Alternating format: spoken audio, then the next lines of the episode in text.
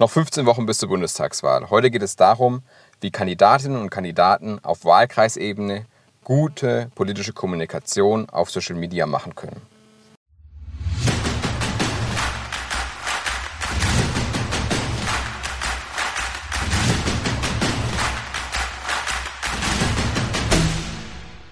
Herzlich willkommen zu unserem Podcast Wahl 2021.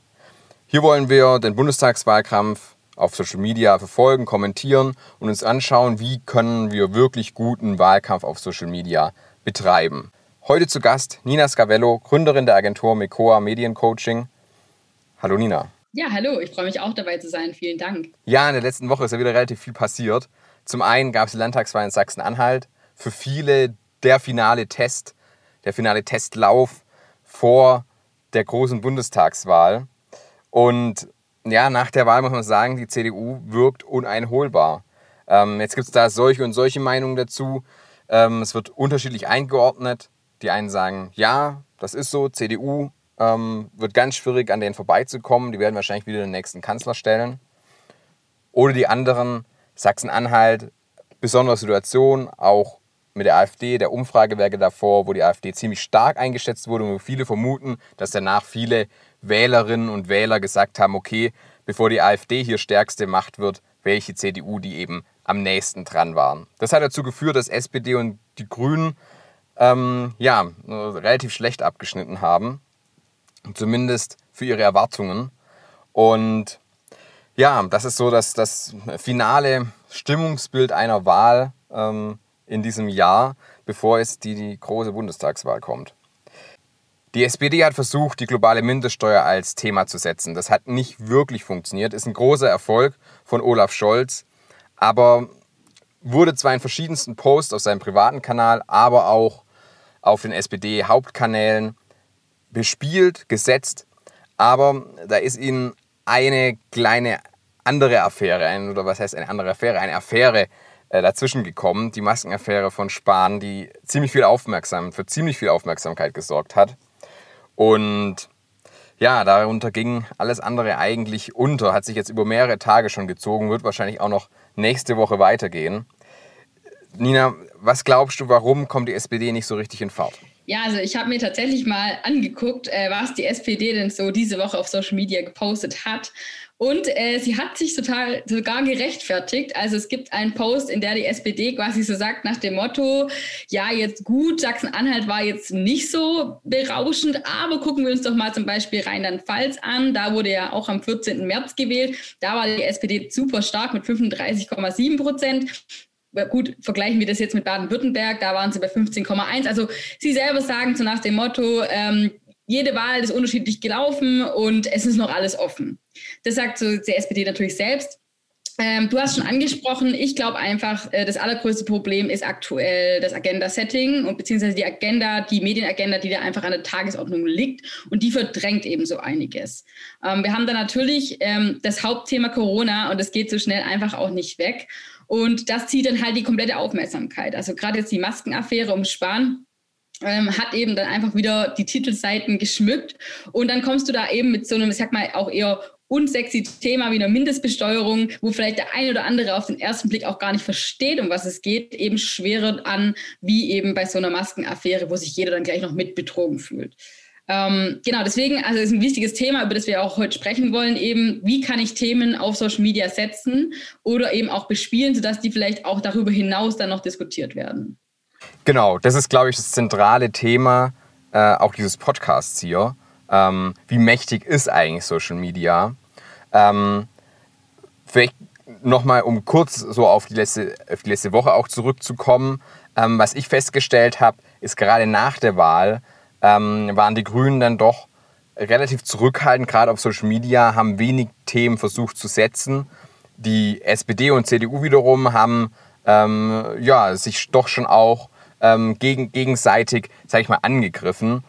Und immer wieder Posts auch gegen die äh, andere Partei, jeweilige andere Partei, äh, gesetzt. Was denkst du, wie mächtig sind da soziale Medien? Wie gut kann man über Social Media Themen setzen, wie sehr können das Parteien dafür nutzen? Ja, also um da nochmal darauf zurückzukommen, was du gerade schon meintest, ähm, ich glaube, die, das ist auch ein Problem der SPD, dass sie sich halt an der Union so abarbeitet, glaube ich. Also sie ist da wirklich ähm, immer stark dabei, die dann irgendwie da wie bei der Maskenaffäre eben ja in das, in das Licht zu rücken, das ihnen da gefällt. Aber sie sind selbst dann vielleicht auch doch noch zu wolkig in ihren Formulierungen und gucken nicht genau auf ihre Zielgruppe. Was genau sind die Pain Points von dieser Zielgruppe? Welche Themen sollten sie denn vielleicht eher beackern? Aber darauf kommen wir denn, ich glaube, Zielgruppe definieren ist das A und O, wenn du auf Social Media startest.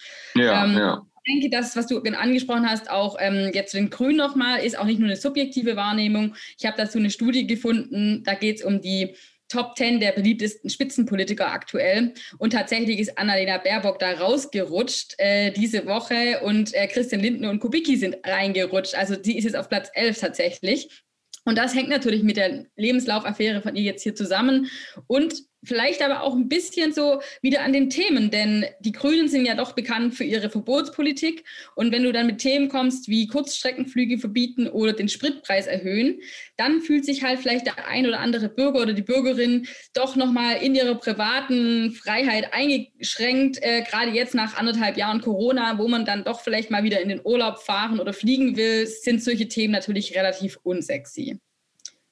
Genau. Zu deiner Frage generell, äh, wie mächtig es sind, soziale Medien und Themen zu setzen.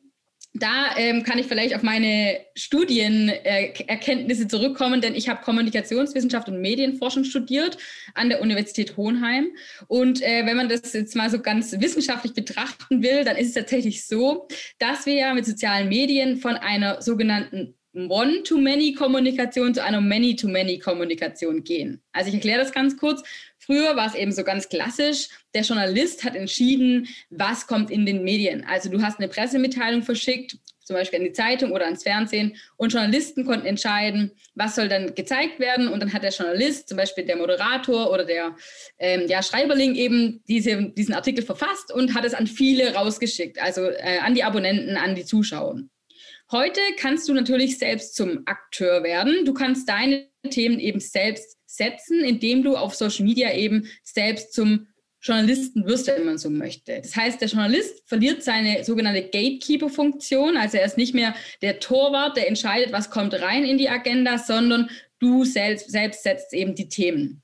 Und jetzt ist natürlich das Ziel, dass die Themen, die du dann setzt, so gut gespielt werden, dass die eben am besten von den Medien wiederum, also den klassischen Medien, Print, Fernsehen, Zeitung, aufgegriffen werden. Also dass nicht äh, es nur in die eine Richtung läuft, du spiegelst das, was in den Medien kommt, sondern du setzt selbst Themen.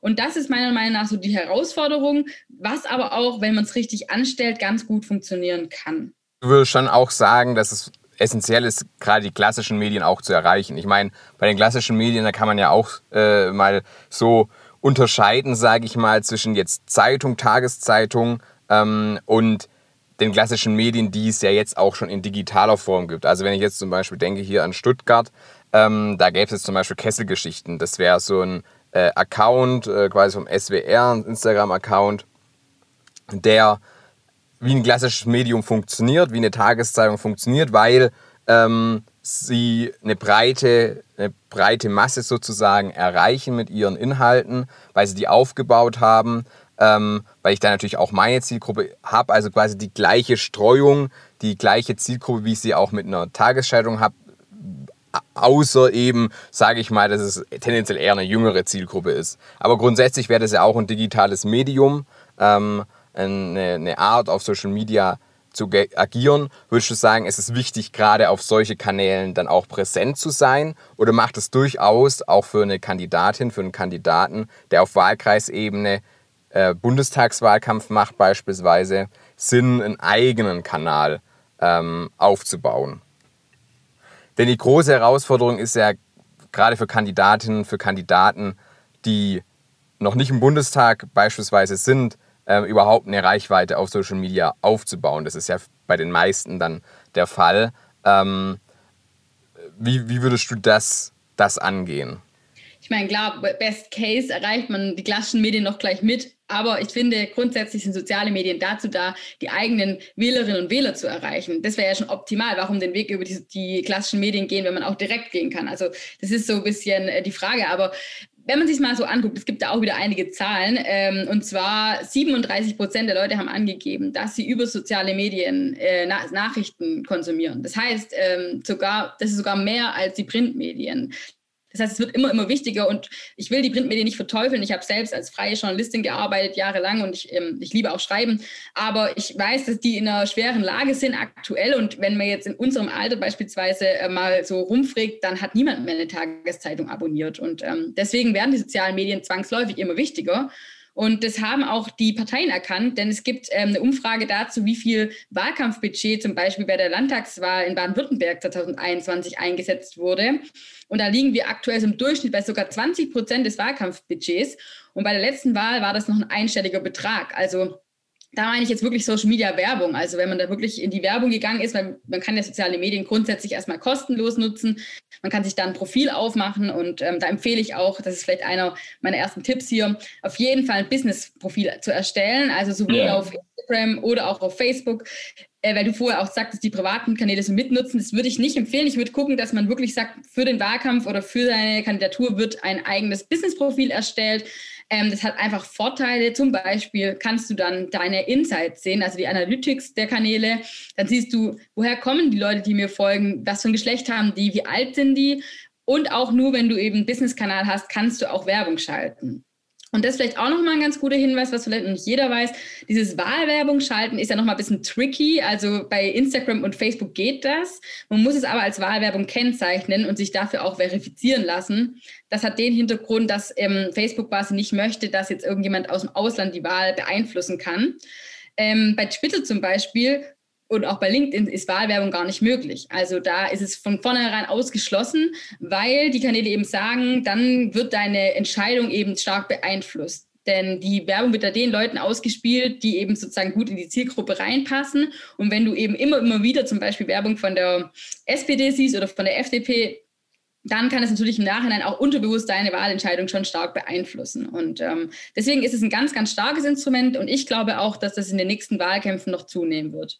Genau, da gibt es ja gerade zu dem Thema auch von der Universität Hohenheim einige gute Erhebungen, Umfragen, ähm, auch zur Landtagswahl in Baden-Württemberg, zur Oberbürgermeisterwahl in Stuttgart, ähm, auf deren Basis du ja jetzt auch gerade gesagt hattest, ähm, ja, es, es gibt nicht so viele Menschen, die aktuell noch äh, auf Basis von Social Media ihre Wahlentscheidung treffen. Das hängt aber auch damit zusammen, dass äh, die Parteien aktuell noch nicht so viele äh, noch nicht so viel investieren in die Wahlwerbung. Also gerade im Verhältnis zu Plakaten ist es ja äh, äh, sehr gering.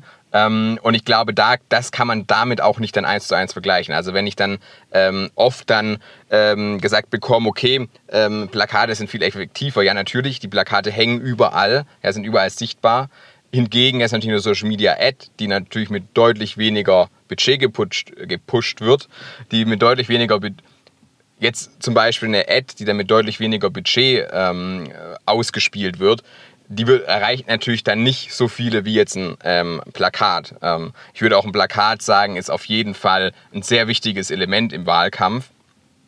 Ähm, ich glaube aber auch, ähm, wie du ja auch gesagt hast, dass sich die ähm, Budgets deutlich äh, erhöhen werden und dass wir dann auch da in diesen Umfragewerten deutliche ähm, Veränderungen in der in der Frage, wo war dein Erstkontakt zu einer Kandidatin, zum Kandidaten, zu einer Partei und auch auf welcher Basis hast du deine Wahlentscheidung getroffen.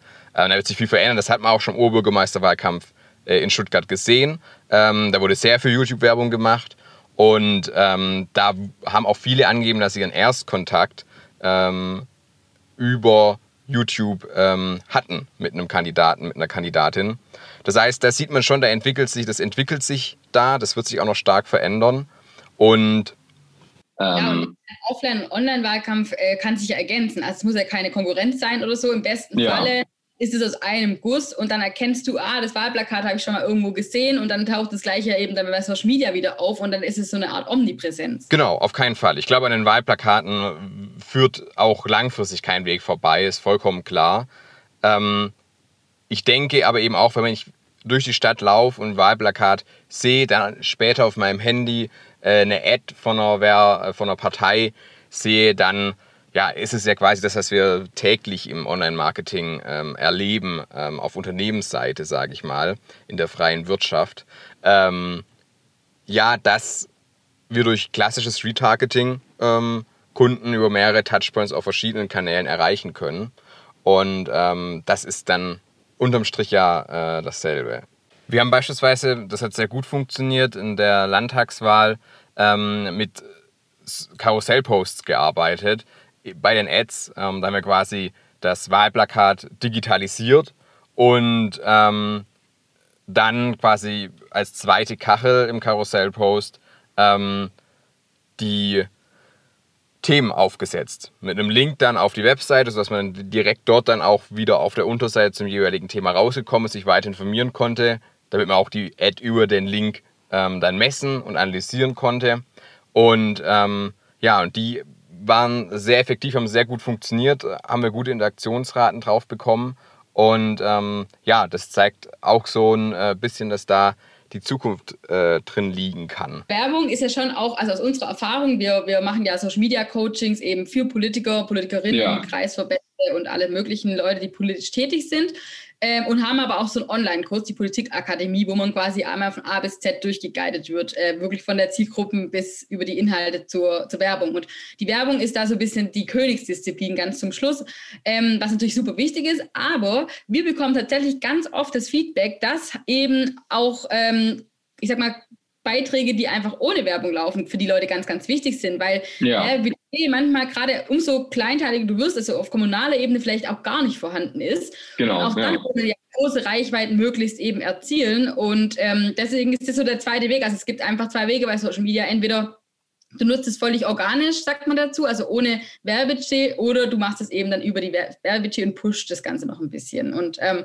da habe ich vielleicht auch ein paar Tipps dabei. Ähm, also Reichweitensteigerung ohne Werbebudget ist immer so eine Sache. Es hängt halt ganz, ganz stark von deinem Content ab. Also das, was du da postest, ist es gut gemacht, qualitativ und auch inhaltlich oder eben nicht. Und was ich halt ganz oft sehe, gerade in der Politik, ist eben so, ähm, da wird hergegangen und oft, ich, ich verstehe es auch aus Zeitgründen wahrscheinlich, wird halt eine Pressemitteilung eins zu eins eben in die sozialen Medien geklatscht. Ja, ähm, Texte sind super lang, es sind viele Fachwörter drin, ähm, das Bild ist vielleicht dazu nicht optimal, eventuell das falsche Format gewählt.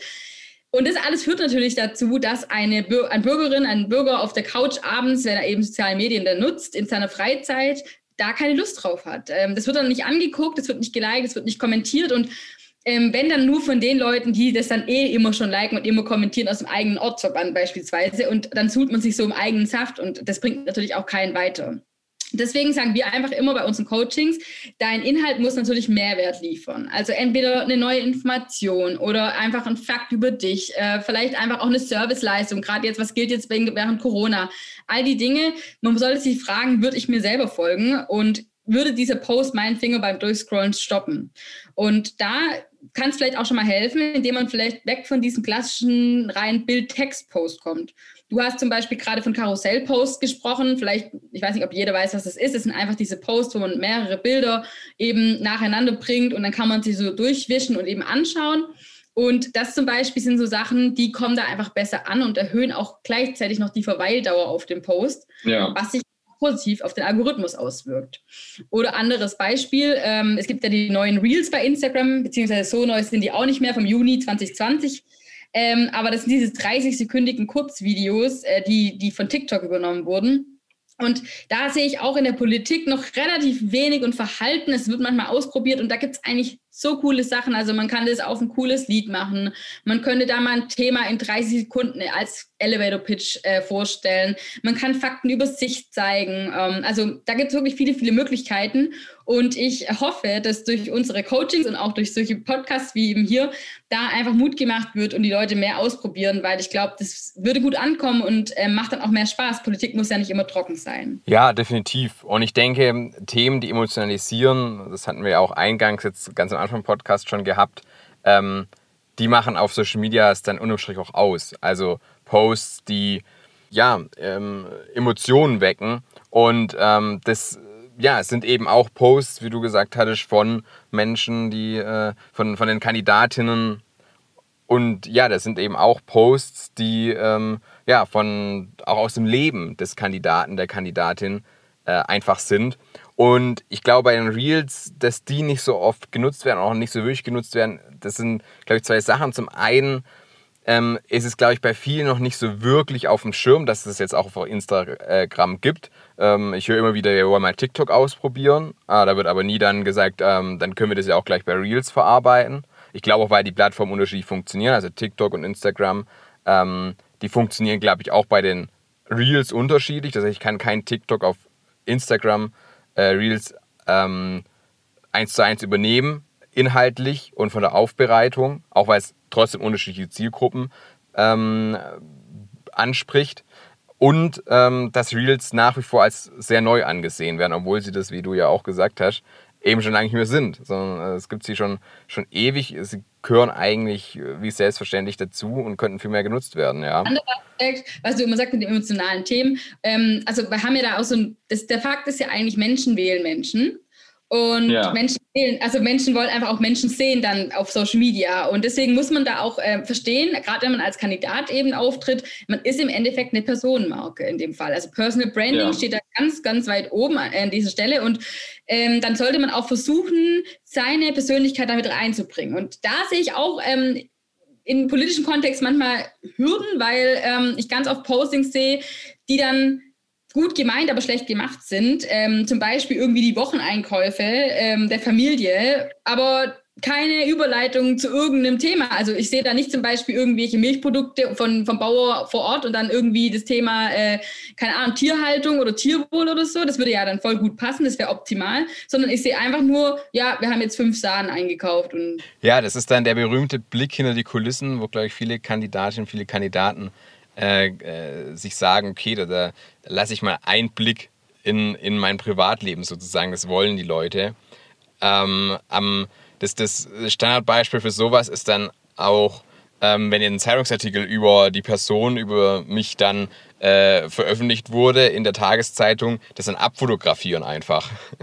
Und ähm, ja, das ist halt auch noch bildrechttechnisch ziemlich schwierig, weil man da ja einfach Inhalte vervielfältigt quasi. das kommt noch dazu. Aber man muss auch sagen, wenn ich einen Zeitungsartikel abfotografiere und dann poste auf Instagram in einem Beitrag, dann kann ja eh keiner mehr lesen, was da äh, inhaltlich drin steht. Genau. Aber also da an der Stelle, falls sich mal jemand fragt, wie könnte ich sowas lösen, was wir da immer als Tipp ganz, äh, ganz gerne sagen, ist einfach so, nimm doch mal die Zeitung in die Hand oder das Tablet, wenn man jetzt hier auf Digitalisierung machen wollen und ähm, fotografier dich doch mit dem Artikel und schreib einfach im Text, um was es da ging. Weil, wie du schon gesagt hast, lesen kann es eh niemand und sieht auch viel, viel cooler aus, wie wenn da so ein ausgefranster Artikel mit Kaffeefleck oder keine Ahnung was in deinem Feed kommt. Also das kann man ja mal ausprobieren. Ja, wir hatten es jetzt sehr viel von ähm, was kann ich auf Social Media machen, ähm, was kann ich posten als Kandidat, als Kandidatin, als Politiker, als Politikerin. Aber was ja auch so ein großes Thema ist, ein großes Problem, so viele Menschen folgen gar keinen PolitikerInnen. Das heißt, ähm, das ist auch, war letztens in einer Fokusgruppe, da ging es auch um das Thema, ähm, unter anderem, ähm, ich habe es auch schon im letzten Podcast kurz erzählt, ähm, und es ging quasi darum, war die Frage, okay, woran liegt es? Dann wurde aufgezählt, ja, es, ging, ja, es muss ästhetisch sein, es ähm, muss informativ sein, ähm, es muss mich eben auch ansprechen, ähm, aber eben oft auch, ja, ich hole mir meine Informationen ähm, zum politischen, äh, zu politischen Dingen, ähm, hole ich mir in der Tagesschau oder in anderen Social Media Kanälen des äh, öffentlichen Rechtlichen oder eben ähm, von Medien, von, von der Presse. Ähm, woran liegt es, dass so äh, viele Menschen ähm, dann doch nicht Politikern folgen, beziehungsweise warum schaffen es auch ähm, vielleicht zwar nicht so polarisierende PolitikerInnen, aber eben ähm, doch sehr relevante, gerade eben auch im Wahlkreis. Ja, also ein Abgeordneter, eine Abgeordnete aus dem Wahlkreis ist für die Menschen dort eigentlich sehr relevant.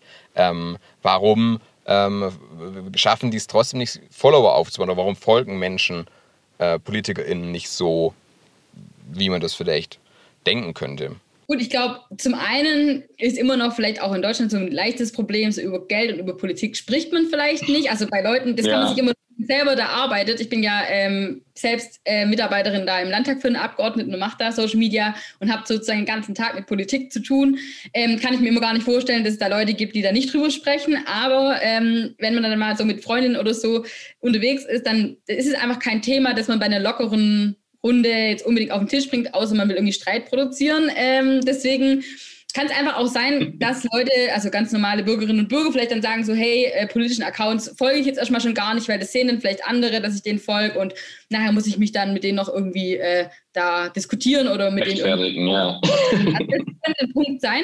Aber ein weiterer Punkt ist natürlich schon die Qualität, die dann da einfach auch rüberkommt. Und ich meine, altersdurchschnittlich liegen PolitikerInnen halt natürlich schon ein bisschen äh, weiter oben. Das ist einfach so.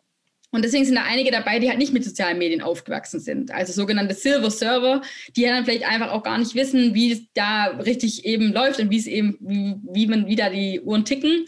Ähm, deswegen ist aber auch Weiterbildung in dem Bereich so wichtig oder eben sich jemand ins Boot zu holen, der das kann. Also so wie jetzt du Wahlkämpfe schon begleitet hast, wie ich Wahlkämpfe begleitet habe oder auch wie wir mit Mikora natürlich da Unterstützung bieten. Und ähm, ich glaube, wenn man da jemanden hat, der einen so ein bisschen anleitet, der sagt, hey, ich habe die und die Idee, wir könnten das so und so umsetzen, ähm, dann kann es gut werden.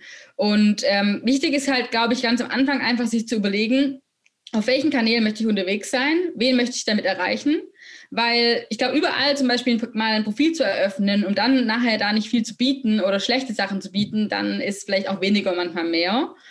Ähm, sich dann genau zu überlegen, welche Themen möchte ich besetzen, also einfach seine Themenschwerpunkte. Gerade wenn wir jetzt auf Wahlkreisebene sind, vielleicht auch mal zu schauen, was ist wirklich vor Ort wichtig, was bewegt da die Leute. Man könnte da auch mal eine Umfrage dazu machen, einfach mal äh, auf den Marktstand stehen und mal mit den Leuten sprechen äh, und sich dann wirklich aber auch einen Redaktionsplan zu machen und zu sagen, okay, es gibt jetzt zum Beispiel auf Instagram die und die Formate. Ich möchte ein Reel posten pro Woche, ein Karussellpost und ein Bildpost. Ähm, es sollte immer ein bundespolitisches Thema dabei sein, ein landespolitisches Thema und eins über mich zum Beispiel. Und dann hat man da auch schon so ein bisschen Struktur und kann das Ganze befüllen. Und ähm, das ist dann egal, ob das nachher eine Excel-Tabelle ist, ein ausgedruckter Plan oder, oder irgendein Trello-Tool oder so. Es geht einfach darum, da eine Struktur reinzubringen und mit roten Faden zu arbeiten. Und ich glaube, dann wird es auch langsam so, dass es Spaß macht und dass es auch nicht mehr als Stress wahrgenommen wird. Das ist auf jeden Fall nochmal ein sehr, sehr guter Punkt. Ähm, das ist was, was, glaube ich, in vielen Teams auch unterschätzt wird und bei vielen äh, Social Media Teams, sage ich mal, so ein guter Redaktionsplan, wo man einfach auch sagen kann, okay, ich plane jetzt mal äh, bis zur Wahl alle Wochen durch, setze auch Themen auf einzelne Wochen oder Monate bis zur Wahl, an denen ich die Themen behandeln will und setzen will. Da kann man auch darauf achten. Also was ich immer ähm, empfehle, ist quasi einen, drei bis vier Themen für mich als Person mir rauszunehmen so viel kann man ungefähr noch einer Person dann zuordnen. Und dass sich Leute wirklich dann mich mit diesem Thema, mit, mit diesen Themen identifizieren. Beispielsweise Bildung. Ja, also dann ist Bildung mein zentrales Thema und ist dann auch ein Thema, wo ich dann ähm, über die ja, über das reine, für was steht meine Partei hinaus mich nochmal als ähm, Direktkandidat positionieren oder Direktkandidatin positionieren kann. Und ich glaube, das, das ist so äh, ein ganz wichtiger Punkt. Redaktionsplan, Themen setzen, ähm, sich überlegen, was setze ich wann wo. Und dann, wie du richtig gesagt hast, dann kann man auch ähm, ein Format, eine, eine Content-Idee einfach mal vorproduzieren und dann hat man aus einem Tag ähm, zehn Posts beispielsweise generiert. Also super effektiv. Ähm, alles eine Sache der Planung. Vollkommen richtig. Ähm, ja, Nina, vielen, vielen Dank für deine Zeit. Für deine äh, wirklich wertvollen äh, Tipps und deinen äh, Input, für deine Erfahrung. Hat äh, sehr Spaß gemacht. Ja, Ansgar, für die Einladung. Hat Spaß gemacht. ja, sehr gerne. Und für alle und für alle Zuhörer noch der äh, Hinweis: natürlich, wie immer, gibt es alles, über was wir gesprochen haben, alle Themen unten in den Show Notes, damit ihr die Themen für euch auch nochmal ganz persönlich einordnen könnt. Finde ich immer ganz wichtig. Und ähm, ansonsten